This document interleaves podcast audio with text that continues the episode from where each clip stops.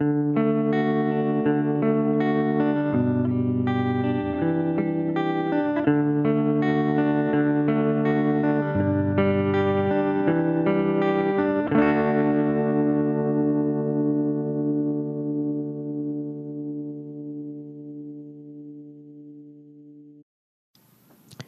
doctor Joe Dispensa desmitifica la ciencia de la activación de la glándula pineal. Ese artículo fue publicado el 27 de septiembre por Stillness in the Storm, pero fue escrito por Dylan Charles el 10 de septiembre y la fuente es de Waking Times.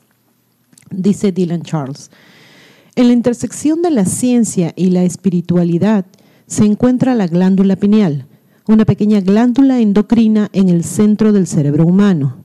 Hace cientos de años, el filósofo, matemático y científico francés René Descartes lo denominó The Seat of the Soul, el asiento del alma, quien observó que las experiencias espirituales, visionarias o trascendentales parecían estar colocadas en la anatomía física de esta región de la cabeza.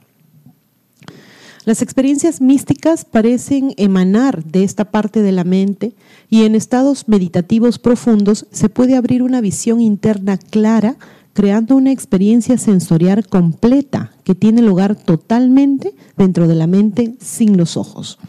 Los yogis, los chamanes y los aventureros psicodélicos saben desde hace tiempo que esto es cierto y en los momentos de plena activación existe la abrumadora sensación de que se abre una especie de puerta que expande la percepción humana y permite que la mente se conecte con vastos e increíbles reinos que existen fuera de la mente, pero solo están disponibles para nosotros dentro de la mente. Una paradoja. ¿Existe un puente entre el mundo de múltiples dimensiones y el mundo en que vivimos? Esta es la pregunta formulada por el doctor Joe Dispensa, conferencista internacional, investigador y autor de Becoming Supernatural, How Common People Are Doing the Uncommon, o Volviéndose Supernatural, cómo es que la gente común está haciendo cosas no comunes. Su trabajo sobre la ciencia espiritual y el desbloqueo del potencial humano complementa nuestro rígido estudio científico del cuerpo al permitir la posibilidad de vínculos aún no entendidos entre la mente y el espíritu. Por ejemplo, la neurociencia ya ha establecido que el cuerpo humano opera a diferentes frecuencias resonantes u ondas cerebrales que circulan naturalmente durante todo el día y la noche.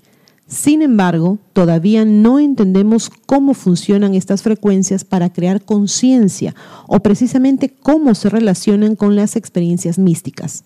Sabemos que podemos inducir estados de conciencia de flujo con herramientas como las grabaciones de audio de arrastre de ondas cerebrales, pero nos perdemos en nuestro camino hacia la experiencia espiritual. Dispensa ve la glándula pineal como una especie de receptor de radio que cuando se sintoniza a diferentes frecuencias brinda una programación diferente al observador.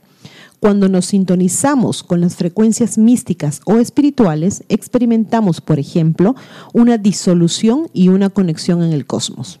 El doctor Joe Dispensa dice, mi interés en explicar esta ciencia mística de la glándula pineal realmente está pensando en la glándula pineal como el receptor de radio del cerebro y solo se puede activar a través de cierto proceso. Cuando este sistema latente se enciende, la agitación que se crea es la energía que se mueve desde el cuerpo hasta el cerebro. Esto es notablemente similar a la experiencia de un despertar kundalini que puede desencadenarse por un cultivo riguroso en yoga kundalini. Descrito por muchos como la energía de la serpiente que se eleva desde los chakras inferiores hasta la columna vertebral y el cerebro, la experiencia de un despertar kundalini a menudo cambia la vida altera para siempre la percepción de aquellos que la han experimentado y comúnmente ofrece una visión de lo divino. Al relacionar este proceso con los patrones de ondas cerebrales, gamma y el despertar de nuestra visión interna del tercer ojo, el doctor Dispensa dice, en el momento en que sucede, el cerebro entra en lo que se llama patrones de ondas cerebrales gamma, están teniendo una experiencia sensorial completa sin sus sentidos y lo que sea que esté sucediendo entre sus oídos, la visión que están teniendo no la están visualizando, les está sucediendo. y la persona ahora está literalmente en otro mundo, están en otra dimensión. Es por eso que la glándula pineal se llama tercer ojo, porque es una visión profunda. Y continúa el doctor Dispensa vinculando esto con los procesos fisiológicos ya entendidos por la ciencia. Una vez que el sistema nervioso autónomo se enciende y entra en patrones de ondas cerebrales gamma, este receptor de radio tiene pequeños cristales de calcita, romboedros apilados que están uno encima del otro y esos cristales comienzan a brillar comienzan a oscilar y ahora el receptor de radio se activa y cuando el cerebro se engancha a una frecuencia, la glándula pineal actúa como un transductor y comienza a liberar versiones mejoradas de melatonina. Es bien sabido entre los científicos que la glándula pineal produce melatonina, pero aquí el doctor Dispensa da un paso más para sugerir que este es el precursor de la producción y liberación de DMT, N,N-dimetiltriptamina, un compuesto alucinógeno, por la pineal en el cerebro, lo que explicaría los extraordinarios estados visionarios que la ciencia ha validado al estudiar DMT, dice el doctor Dispensa. La melatonina ya nos hace soñar, ya nos hace relajarnos.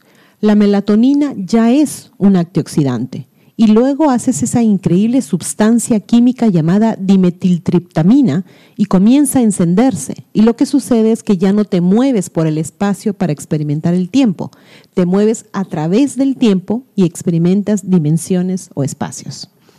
En cuanto a una explicación científica de este tipo de experiencia mística, puede ser lo más cercano que tenemos por ahora porque existe cierta controversia sobre si la glándula pineal produce o no DMT la melatonina y la serotonina se producen indudablemente en esta glándula, pero hasta ahora solo se sabe que el DMT se encuentra en el líquido cefalorraquídeo y otras partes del cuerpo. Todavía no sabemos dónde se produce, pero sí sabemos que cuando consume compuestos que contienen DMT, como ayahuasca y 5-MeO-DMT, experimentarás experiencias excepcionalmente alucinógenas, visionarias y espirituales similares a las que se pueden experimentar a través de la meditación sincera y yoga kundalini.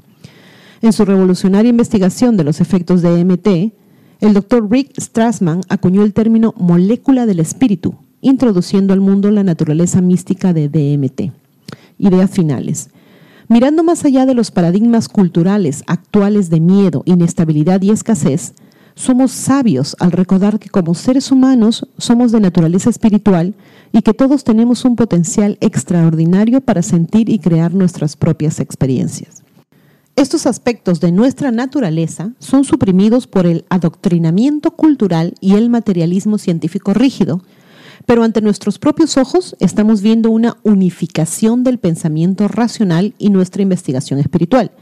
Depende de cada uno de nosotros tomar la decisión de convertirnos en exploradores de este experimento cósmico y a menudo todo lo que necesitamos es la introducción de una idea para inspirarnos a seguir nuestro desarrollo espiritual individual.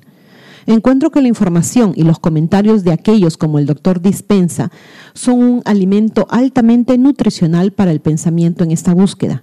Y el doctor Dispensa comparte un sentimiento similar en el siguiente comentario. La mayor mentira que nos han dicho es que somos seres lineales que vivimos una vida lineal.